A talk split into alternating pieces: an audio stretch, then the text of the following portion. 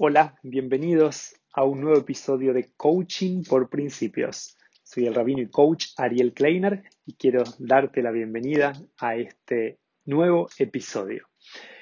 Estos episodios del mes de Elul que nos invita a concentrarnos y a pensarnos a nosotros mismos. Como comenzamos cada día, te proponemos que puedas respirar hondo, que puedas encontrar un lugar y un momento para vos para pensarte y comenzamos con los toques del shofar, de este instrumento de viento tradicional que nos invitan a despertarnos y nos convocan para estar presente en el aquí y el ahora con nosotros mismos para transformarnos.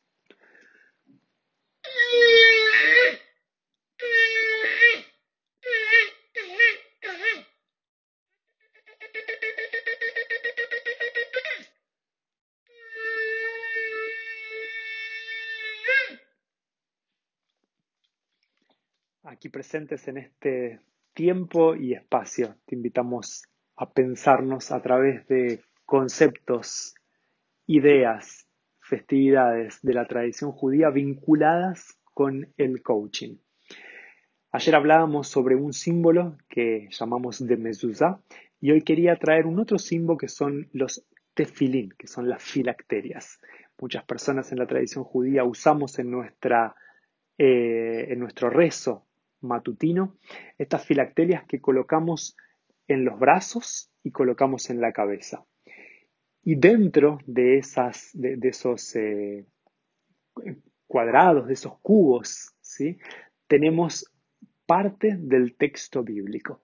Tenemos cuatro trechos del Pentateuco, de la Torá, y quería compartir con vos algunas ideas.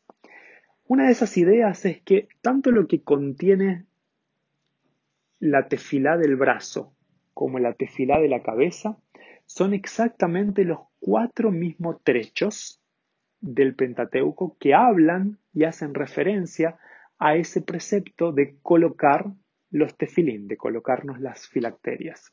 Pero hay una pequeña diferencia.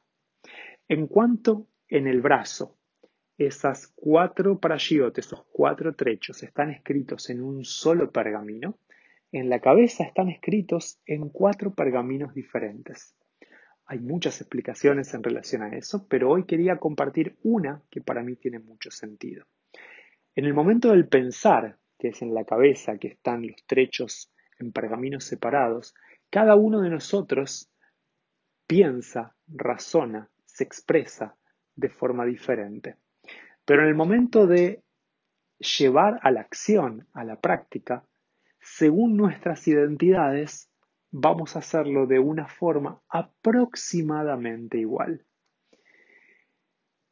Una otra idea que yo creo que es muy fuerte y esa especialmente es la que quería subrayar y compartir contigo para poder vincularla con una idea del coaching, es la idea de que nosotros tenemos un mensaje muy profundo en el modo como nos colocamos los tefilín. O mejor dicho, no en el modo, sino quiero compartir tres pasos. Tenemos la tefila del el brazo, que va apuntado hacia el corazón. Tenemos la cabeza y tenemos también, finalizamos enrollando esa cinta, cinta de cuero de los tefilín, en la mano.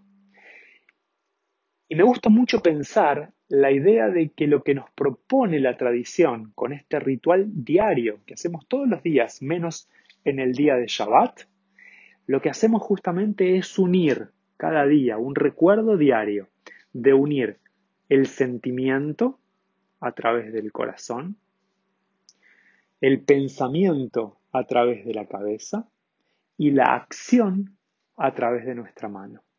Y nosotros sabemos que a veces unir y llegar a una coherencia entre lo que sentimos, lo que pensamos y lo que hacemos, no siempre es tan simple.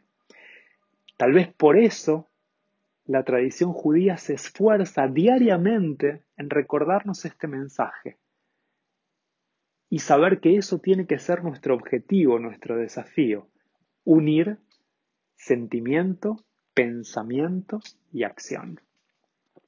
Lo que te quiero regalar en este momento como idea es que podamos ver si estas tres cosas, sentimiento, pensamiento, acción, están alineadas con nuestros propósitos. ¿Cuáles son nuestros propósitos? Es justamente lo que tenemos que hacer durante este tiempo. Anotarlo, registrarlo. ¿Quién hoy estás siendo? ¿Cuál es tu propósito? ¿A dónde querés estar de acá a un año? Y que podamos trazar la ruta, hacer ese mapa de ruta que nos lleva de ese punto A hacia el punto B. Que siempre podamos tener armonía y coherencia entre lo que sentimos, lo que pensamos y lo que hacemos. Es verdad, no es simple, por eso tiene que ser un recordatorio diario. A mí en lo personal me gustan mucho estos rituales que son diarios, que nos provocan, que nos sacan de la zona de confort para poder ayudarnos a ser mejores personas. Te invito entonces que puedas tener esto presente en tu mente, en tu corazón y en tus acciones. Nos encontramos mañana en un nuevo episodio de Coaching por Principios.